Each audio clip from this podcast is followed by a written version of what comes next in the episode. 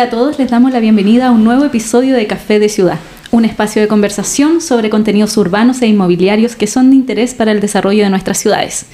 Eh, le damos la bienvenida a nuestros panelistas. Eh, hola Rodrigo, hola Esteban, hola Fernando, ¿cómo están? Bien, ¿y tú, Bernardita? ¿Qué tal? ¿Cómo están? Bien, bien. Hola, Bernie. Eh, hoy nos reunimos para conversar sobre algunas propuestas que nosotros queremos dar para reactivar eh, la industria inmobiliaria. Eh, bueno, sin duda el mercado inmobiliario ha mostrado una lenta recuperación. Los altos precios de los insumos para la, constru- para la construcción, las altas tasas de interés, el difícil acceso al crédito, la inflación y la caída en los permisos de edificación son algunos de los factores que han frenado el crecimiento de la industria. Rodrigo, ante todo esto, ¿cómo ves el escenario actual de la industria inmobiliaria? Mira, Bernardita, el momento de la situación del mercado inmobiliario es un, momento en donde eh, se desafía la creatividad, se pone a prueba eh, cuánto, cuánto sabemos eh, de mercado, cuánto sabemos de abordar a los clientes, la inteligencia de negocios que hay que aplicar a esta industria. Y por lo tanto, permanentemente eh, me he dado cuenta de cómo cada actor inmobiliario quiere ir dando un aporte o dando una salida a una coyuntura económica eh, bastante compleja, como tú lo, lo describiste. Sin embargo, hay mucho optimismo, veo mucha resiliencia, veo muchas ganas de sacar adelante una industria que tiene un propósito sumamente noble, que es darle un techo a familias que están buscando vivienda, están buscando dónde, dónde radicarse y que lamentablemente la coyuntura financiera eh, los pone a prueba. Así que todo lo que a lo mejor en este, en, en este café que te propuse, que estuvimos conversando de las cinco medidas para reactivar la industria inmobiliaria, es visto desde, desde un punto de vista de mucha humildad, un aporte, un grano de arena que desde AGS queremos eh, dar a una industria que sabemos que aplica toda la inteligencia y todo el corazón por salir adelante. Así que vamos viendo los puntos que hemos conversado. Claro, por supuesto. No sé, ¿cuál es, cuál es la primera medida que tú te gustaría como sugerir o, o- tienes como en mente para eh, incentivar la reactivación? El primer punto, algo muy puntual y lo, y lo someto a conversación inmediatamente con Fernando y, Esteban, que es eh, definitivamente el crédito especial para las empresas constructoras que está eh, puesto y cu- cuyo plazo es el 20 2027 para proyectos que tengan permisos de edificaciones vigentes hasta 2027. A mí me parece que dada esta coyuntura sería necesario poner en discusión e incluso revertir esa, esa, ese- esa eliminación del crédito especial. Y me parece que la coyuntura eh, tiene sentido de echar pie atrás en esa, en esa política. Sí, yo lo, lo que creo un poco para contextualizar la conversación, Bernie, eh, diría, mira, las, las medidas que uno puede proponer de reactivación pueden ser medidas que vayan enfocadas a la oferta inmobiliaria, a facilitar o promover la que exista más oferta y otras que vayan enfocadas a facilitar o promover que exista más demanda y que la demanda se reactive. La medida que, Rodrigo menciona, que es una medida sumamente importante, es una medida que va enfocada hacia la oferta, ¿cierto? En términos de que en la medida en la que los, los proyectos que se vayan destinados a viviendas se les cobra un impuesto menor, también su precio va a poder ser menor. ¿Ya? Eh, comparto plenamente lo que dice Rodrigo en términos de que la eliminación de ese crédito finalmente va a tener un impacto en que la vivienda se vuelva más cara. ¿ya? Entonces, eh, eh, puede, me parece una medida que es muy atendible revisar esa, esa decisión. Creo que el hecho de, de que se haya eliminado ese, ese crédito tiene más que ver con el nombre que tiene que con el fondo de lo que hace, porque finalmente ese crédito lo que hace es que cobra menos impuestos a los proyectos que se de- destinan a vivienda, incluso a vivienda más económica, porque ya había sufrido una modificación este crédito hace un año atrás, que solamente se le puede aplicar a viviendas bajo un cierto valor. Por lo tanto, se estaba beneficiando a las viviendas económicas. Si se hubiera llamado el crédito especial para la vivienda económica, creo que no se hubiera iluminado de manera tan sencilla porque finalmente se estaba apuntando al objetivo. Sin embargo, se llama crédito especial a las empresas constructoras, que es da la impresión de que fuera el beneficiario del crédito fuera la empresa. Sin embargo, el nombre viene desde el Servicio de Impuestos Internos, cuando tenían que clasificar mm. este crédito, decían, mira, este, este, crédito lo pueden aplicar las empresas constructoras. Por lo tanto, quedó como el crédito especial de empresas constructoras y eso le jugó en contra, me parece a mí, y fue uno de los motivos detrás de su eliminación, a pesar de que en el fondo estaba generando un beneficio para el desarrollo de la vivienda más económica. Tremendo punto ese, las, mm. las palabras a veces crean realidad. Pero eh, creo que aquí lo importante, hemos visto muchas empresas que están hoy día corriendo un rally para ingresar eh, permiso de edificación y tratar de acogerse a, esta, a este beneficio. Y, no debería ser así. Me voy a decir, eh, hoy en día que estamos en plena crisis, que cuesta activar la industria, que a la gente no le alcanza para poder obtener los créditos hipotecarios, donde la clase media está abandonada, es decir, literalmente abandonada, no hay ningún tipo de beneficio, incentivo, y está todo puesto en el plan de emergencia habitacional, las fichas, creo que este tema podría de alguna manera dar un poquito de oxígeno. Así es.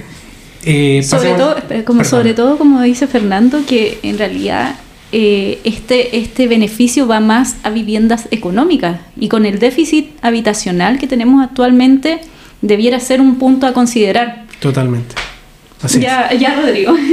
Segundo punto, muchachos. Em, Recuerden que estas son solo recomendaciones. ¿eh? Sí, sí, sugerencias con mucha humildad. Exacto. Segundo punto, eh, dentro de lo que es el marco de la certeza jurídica, a mí me parece que es sumamente necesario impulsar una agenda para destrabar la burocracia de la permisología en los proyectos inmobiliarios. Escuchamos al presidente de la República en la Cámara Chilena de la Construcción, en la Semana de la Construcción, mencionar que eh, iba a instaurarse una mesa de trabajo para destrabar los proyectos que estaban en el Consejo de Monumentos Nacionales. Me parece una muy buena iniciativa y un ejemplo de cómo tenemos que generar una agenda táctica frente a organismos que están trabando el desarrollo de los proyectos inmobiliarios, principalmente municipios, que son la principal traba para la aprobación de los proyectos, y eh, todos comandados quizás por la Seremi Vivienda, que tiene que transformarse en un organismo promotor de eh, proyectos. Sí, yo en ese contexto de, las autorizaciones que, deben tramitar los proyectos, me gustaría retomar o destacar el tema de los informes de mitigación del impacto vial, los IMIV, que eh, hasta el día de hoy son requisito para ingresar un permiso de edificación tener un IMIV aprobado. Eh, y eso se ha convertido en una traba muy importante al desarrollo de proyectos porque por distintas razones, pero básicamente me parece que la principal es porque los proyectos van sufriendo modificaciones en la medida en la que se construyen, que posteriormente hacen que los IMIF que se aprueban en un principio no son, no son válidos o deben reestudiarse o rehacerse al final del proceso. Entonces, eh, hubo una ley que se tramitó y se aprobó recientemente en la cual se exime de este requisito a los proyectos que son parte del plan de emergencia habitacional. Pero ahí quiero recoger el punto de Esteban respecto a qué se hace en, cuanto a la clase media, porque en la medida en la que uno concentra todas las medidas en, los proyectos que son parte del plan de emergencia habitacional, está obligando a que haya mucha gente de clase media que originalmente no le interesaban esos proyectos, los está obligando a pasar a ese tipo de proyectos porque los proyectos para la clase media o se están demorando mucho más o se están encareciendo mucho más. Por lo tanto, la estrategia para hacerse cargo del déficit de vivienda no, me parece a mí, no es correcto enfocarlo solamente en proyectos que formen parte de un plan de emergencia, sino que también deberían verse en un conjunto para también que la demanda por los proyectos de emergencia no crezca. En la medida en la que uno favorece solo los proyectos en la emergencia, está también obligando a que haya gente que tiene que irse a la emergencia también. Claro. Sí. Es tremendo ese tema. Si, si, si no eres de plan de emergencia no está en el quinto cajón, está en el sexto, séptimo cajón ahí esperando tu proyecto, invernando. Oye, eh, lo otro que yo quería poner eh, no solamente tiene que ver con permiso de edificación, acá estamos viendo de una burocracia que de alguna manera no cumple con ningún plazo administrativo contemplado en la ley. Los anteproyectos en muchas comunas hoy día en el Gran Santiago se demoran más de un año en aprobarse si uno hace una consulta a la Ceremi, también muchas veces te contestan en más de un año. Si uno pide un plano, un plano de precisión, más de un año. Si uno quiere aprobar un estudio de impacto urbano, eh, bueno, ahí hay, que irse de vacaciones, volver eh, un par de años después y ver si te contestan algo. Entonces, lo que, lo que estamos viviendo es una crisis eh, de, toma de decisión. Nadie quiere tomar la decisión, nadie quiere poner la firma, nadie quiere hacerse responsable. y yo creo que ahí es donde eh, lo que mencionó Rodrigo al principio, de tener una mesa de trabajo, de poner criterios, de acordar eh, fórmulas, cosa que los criterios estén lo más claro posible para poder seguir y avanzar. No puede ser que todos los proyectos inmobiliarios hoy en día tengan estas esta problemáticas, no es uno, no es un caso particular. Todos los proyectos, yo no creo que ningún proyecto eh, no, no, tenga estas problemáticas de plazos para poder iniciar o por poder comprar o poder invertir en un desarrollo. Para, y para cerrar el, tema, no es eh, la pérdida de tiempo solamente, acá hay un costo financiero gigantesco detrás de las demoras en los plazos. Costo financiero que encarece el valor de la vivienda, en definitiva.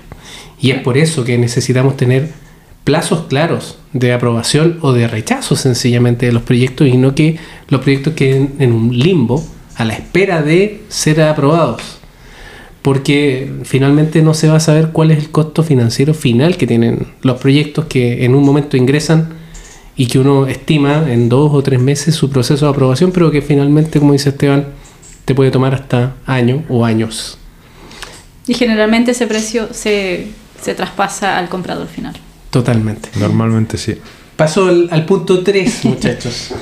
El, el Fondo de Garantías Especiales. Eh, me gustaría ponerlo en discusión y en conversación porque me parece que es una medida que está nueva, está implementada recién en marzo, pero que siento que nació con, un, con unas brechas y con unos, unos límites bastante bajos. Por ejemplo, el tope de las 4.500 UF para el acceso al crédito hipotecario a mí me suena bastante, bastante poco. Como dice Esteban, esta pareciera ser de que está exceptuando una clase media que eh, en promedio las unidades y las casas en los departamentos están entre las 5.000 y las 6.000 UF. Se quedó un poquito corto en ese aspecto. Me gustaría que el FOGAE, que es este fondo de garantía, fuese más abierto, que incorporara más espectro del mercado inmobiliario y que tuviera mayor eh, difusión también a nivel de, prensa y a nivel mediático porque eh, puede ser una herramienta que si bien está partiendo puede ser una herramienta muy útil para reactivar este sector. Sí, probablemente no hay mucha información al respecto. Eh, la otra vez estábamos conversando y no muchos no sabían que, existía este crédito. a mí, a mí pasan, me pasan hartas cosas con este con este crédito. Uno es primero que, que es poco realista, es decir, nadie hizo un estudio de mercado acá. Eh, por lo cual el número es bien, es bien. Eh, es bien cercado por lo mismo. ¿no? Y, lo otro es que esto ya, ya ha pasado anteriormente, la banca castiga a, quienes tienen créditos de, esta, de este tipo y, y, las tasas de interés quizás van a terminar consumiendo todo ese beneficio. Entonces, eh, creo que, que, hay, hay una creatividad financiera que se puede hacer mucho más importante para poder apalancar proyectos. Creo que estas medidas que ya son obsoletas que, ya han, probado en otros tiempos que no funcionan, no sé por qué se insisten. Eh, creo que aquí hay, grandes sesgos que hacen que vuelvan a las mismas medidas fracasadas. Yo, yo, yo quisiera hacer un, un, comentario respecto al FOGAES, porque el FOGAES eh, tiene dos patitas, digamos, ¿ya? Tiene una patita que es un crédito hacia las empresas, que en el fondo le da condiciones de financiamiento más favorables a las empresas desarrolladoras, que se vendría a ser un incentivo a la oferta, de acuerdo a lo que decíamos al principio. Y está la segunda patita, que es a la que se ha hecho referencia en los comentarios de Esteban y Rodrigo, que tiene que ver con la parte de incentivo a la demanda, ya que es hay condiciones especiales para que los compradores de vivienda puedan acceder a créditos más favorables. En ese sentido, la prueba de fuego que tiene una política pública es el, éxito que tiene al implementarse. ¿ya? En ese, el, primer, la primera pata del crédito, la que va enfocada a las empresas, ha demostrado ser exitosa, ha demostrado ser que su concepción está siendo validada porque se ha aplicado mucho en el mercado, las empresas están accediendo a ese crédito y finalmente están utilizando todos los fondos destinados a ella. Sin embargo, en la parte hipotecaria, el comentario un poco que hacen Esteban y Rodrigo, eh, tienen razón, no ha sido tan exitosa. Por lo tanto, creo que esta es una señal relevante que debería ser recogida por la autoridad para introducirle cambios a cómo fue plantada originalmente esa parte del FOGAE, de manera de permitir que sea ojalá tan exitosa y más como está siendo la parte de apoyo a las, a las empresas constructoras. Claro.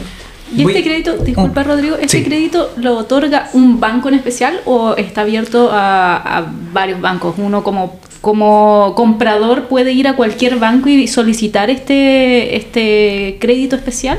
Es que toda la banca. Toda la banca. Es, la banca la que eh, establece el convenio con el Estado, no sé qué agente del Estado, el que genera la garantía sobre el 10% adicional de, de pie. Que se exige un 20% generalmente de pie y las personas optarían a través de un 10% solamente, ya iría otro 10% que lo cubriría la banca. y eso le permitiría a ese postulante acceder al 90% del crédito. Sí, creo que hay poca difusión de más allá de Sí, pero más allá de la nomenclatura específica y del subsidio específico, a lo mejor la palabra es un subsidio. Volver a pensar qué subsidios eh, se pueden generar para incentivar la demanda. Y uno siempre mira nostálgicamente el subsidio a la renovación urbana que generó tanto impulso al mercado inmobiliario en los años 90 y que dinamizó completamente el mercado, sobre todo en el centro de Santiago. Gran gestor de eso fue el alcalde Rabinet en esa época. Así que tratemos de repensar un subsidio de renovación urbana o de renovación del mercado inmobiliario en general, no solamente asociarlo a un territorio específico. Disculpa, Rodrigo, ¿y este subsidio qué, eh, cuál era su, su, propósito? Era algo muy sencillo, yo me acuerdo que era un 200 UF directa de eh, abono a un eh, particular primer comprador de vivienda en el centro de Santiago con un tope máximo que yo recuerde de 1200 UF o algo así. Por lo tanto, era un subsidio muy alto Mm. que llevaba al precio de hoy día quizás sería 400 o 500 UF por vivienda. Claro. Un buen incentivo. y era un tremendo incentivo a la clase media, como dice Esteban. Era directamente focalizado a la clase media. Sí, en ese sentido es importante eh, que hoy día los instrumentos de, de reactivación tengan en cuenta que la demanda está muy deprimida. ¿ya? Si bien eh, la oferta inmobiliaria no es, no es, tan escasa, de hecho en algunos segmentos y en algunos mercados es históricamente alta, o sea, hay mucha oferta de cierto tipo de vivienda y cierto rango de precio, la demanda en general está deprimida en, todos los, en todo el mercado, por lo tanto se vuelve también eh, un indicador de que sería más conveniente diseñar más y mejores eh, medidas de incentivo a la demanda, ya como pueden ser condiciones de acceso especial al crédito o un subsidio como el que mencionaba Rodrigo de renovación urbana. Eh, ese tipo de medidas especial, sería especialmente adecuado bajo las condiciones actuales. Mm. Cuarto punto, pasemos. eh, algo muy sencillo y que quizás de implementación podrían ser modificaciones a la ordenanza general o algún instrumento que permita densificar en torno a las estaciones de metro. Que hoy día existen ciertos instrumentos que guardan relación con eh, los descuentos de estacionamientos y que lamentablemente algunas municipalidades no lo implementan, que son descuentos de estacionamientos a la cercanía de una estación de metro pero a mí me parece que poniéndole énfasis en un proceso de densificación y incentivos normativos en torno a las estaciones de metro actuales y proyectadas, podría generar un aliciente a la generación de oferta de suelo muy competitiva que tenga mejores condiciones de densificación a través de modificaciones normativas puntuales, que podría ser poner énfasis en torno a estaciones de metro, por ejemplo. Sí, eh, principalmente poder aprovechar la infraestructura pública y privada instalada en la ciudad. Es decir, hoy en día, como lo hemos conversado en otros cafés de ciudad, no tenemos un plan regulador metropolitano de Santiago moderno, flexible y que de alguna manera ponga, ponga de manifiesto cuáles son los sectores de la ciudad donde queremos densificar. Cada comuna densifica donde quiere y no estamos aprovechando eso y, hay un proyecto de ley que quedó votado en el Congreso que era el que mencionaba Rodrigo respecto a densificar frente o alrededor de las estaciones de metro. Es algo rápido, es algo sencillo, es algo que yo creo que hace sentido común a, todos los legisladores, a la ciudadanía, pero hay inmovilismo. Sí, en este, en este sentido creo que hay, hay una oportunidad a través de la, de la ley de integración social, porque hay una manera de, hacer medidas de reactivación, de, promover más la, construcción de vivienda, especialmente la vivienda más económica, a través de otorgar incentivos normativos al desarrollo de ese tipo de viviendas y a proyectos que consideren integración social. Y los incentivos, desde mi experiencia en el desarrollo de proyectos como arquitecto, diría que básicamente los más relevantes serían dos, o sea, permitir aumento de densidad en la medida en la que se incorporen eh, eh, eh, unidades destinadas a la integración social, digamos, o, o, distintos segmentos socioeconómicos. Y por otro lado también reducción de la exigencia de estacionamientos, ¿ya? Porque normalmente la cantidad de estacionamientos resultante de aplicar la normativa hoy día le entrega una cantidad de estacionamientos que los proyectos hoy día no están siendo capaces de vender. Por lo tanto, los estacionamientos están generando un lastre al desarrollo porque se tienen que construir más de los que finalmente se pueden vender. ¿ya? Entonces, en la medida en la que también se permita construir menos estacionamientos, en la medida que se incorporan unidades destinadas a la integración social, podría ser otra medida que con la cual se atacan los dos temas, reactivar y al mismo tiempo integrar socialmente. ¿Y qué será? ¿Qué le tienen miedo a la densificación? Más que miedo a la densificación, miedo a los vecinos que pueden ser muy activistas contra los procesos de densificación. Yo creo que las autoridades en algunos casos eh, prefieren mantener la situación de statu quo en los barrios porque cualquier intervención pro densificación genera inmediatamente la enemistad de los NIMBY, los que viven en la zona y que no quieren verse densificados en su alrededor. Y obviamente como la planificación urbana está en manos de cada municipio, cada municipio cuida mucho sus preferencias políticas y sus votos. Entonces lamentablemente ahí nos encontramos con que en manos de, un, de una autoridad está la planificación urbana, que es de largo plazo, y la administración pública, que generalmente es de corto plazo y los periodos alcaldicios duran cuatro años. Así que ese conflicto es eh, lamentable. Para eh, paso al quinto punto, Bernardita, y que este, este es un punto muy, muy curioso porque tiene que ver con efectos ya inmediatos, prácticamente, que se podrían hacer el próximo mes. Ah. Y que tiene que ver con aspectos de marketing. A mí me parece que eh, los desarrolladores inmobiliarios hacen siempre marketing muy eh, de su propio proyecto y no hacen un marketing global de exponer los beneficios de vender un barrio, en definitiva. Venden el departamento y se podrían generar eh, economías de escala generándose ferias inmobiliarias entre diferentes desarrolladores que están en torno a un mismo barrio. Eh, en momentos de crisis inmobiliaria se, ha, se han hecho procesos de marketing y de promoción conjunta el año 2008 yo recuerdo que existieron las ventas nocturnas, existieron procesos de venta en donde varias inmobiliarias se reunían para hacer procesos de promoción mucho más difundidos a nivel, a nivel de medios de comunicación. Creo que es el momento. Yo, me ha llamado la atención de que los inmobiliarios estén todavía sin hacer ese tipo de campañas que involucren a varios agentes dentro de un mismo barrio, porque eso genera y moviliza y, y llama mucho más la atención que las maniobras de marketing por separado que hace cada desarrollador inmobiliario. Sí, tienes toda la razón. De hecho, uno no ni siquiera en la televisión ve algún proyecto, eh, como que están muy ligados solamente al, al, tema de digital, pero también hay personas que no están muy cercanas a ese mundo y que también les gustaría verlo en otras, en otro, en otros medios o en algún diario en específico, o en algún salón, por ejemplo, si los invitan a algún lugar a hacer un evento. Entonces, claro, están ahí un poco mm, lejanos al público específico o al público que a ellos les gustaría llegar. Sí, yo, yo sin ser experto en marketing eh, y, comparando con, con, todo lo que se hizo en la crisis subprime, creo que estamos lejos de todas las campañas y ofertones que vimos virtuales eh, de proyectos, de departamentos, compras masivas, compras nocturnas, eh, asociación de inmobiliarias para la venta conjunta, o esta idea que menciona Rodrigo, promoción por barrios. Creo, creo que, que quizá muchas veces cuando la industria está tan golpeada, a veces también eh, de repente la gana, la creatividad, quizás hay, un bajón anímico, puede ser, no sé, ¿qué, piensan ustedes? ¿Qué piensas tú, Fernando?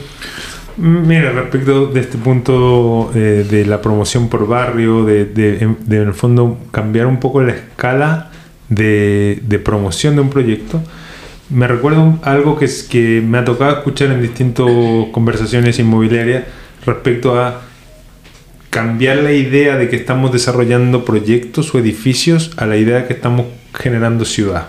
¿ya? Y en ese sentido me parece muy coherente lo que plantea Rodrigo, porque, porque también cada proyecto cada vez está teniendo más conciencia del impacto que causa en la ciudad. Y en ese sentido también se haría más coherente el hecho de poder hacer, decir, mira, en vez de yo voy a promocionar solo mi proyecto, me voy a juntar con los tres o cuatro competidores, porque son competidores que tenemos en la, en la, escuadra alrededor y vamos a promover este barrio, ya sea el barrio Las Flores, el barrio Italia, el barrio, llámalo como querés, pero finalmente llevar la promoción y la visión del desarrollo desde mi terreno, mi proyecto, a el barrio que se está generando, creo que puede generar eh, sinergias positivas en ambos sentidos, tanto del desarrollo hacia la ciudad como desde el usuario también hacia su, hacia su vivienda y hacia su proyecto. Claro, sobre todo el usuario porque va a ver que ese barrio donde él está interesado está creciendo, eh, tiene un, un, desarrollo por delante, entonces sí por, probablemente va a querer adquirir una vivienda en ese lugar. Exacto. Esas son nuestras cinco Muy interesante. invitamos a las inmobiliarias que conversen más entre ellos. Sí, yo postulo a Rodrigo a gobernador, alcalde mayor, no sé. Tremendo aporte. Muchas gracias. Se, se, nota la lejanía entre las inmobiliarias, no conversan mucho entre ellos. Eh, un, un, como son competidores de repente sí, pero, eh, basta atravesar la calle quieren sacar adelante la industria ¿no? y que no se, que no se, que no se transforme en colusión tampoco bueno eh, muchas gracias Esta, estuvo súper entretenido este programa eh, gracias Rodrigo por proponerlo eh, Invitamos también a Fernando y a Esteban que también propongan sus temas. Muchas gracias. ya, y bueno, quedan todos invitados a un próximo episodio de Café de Ciudad. Gracias. Chao, que estén bien. Chao, chao, chao a todos. Gracias.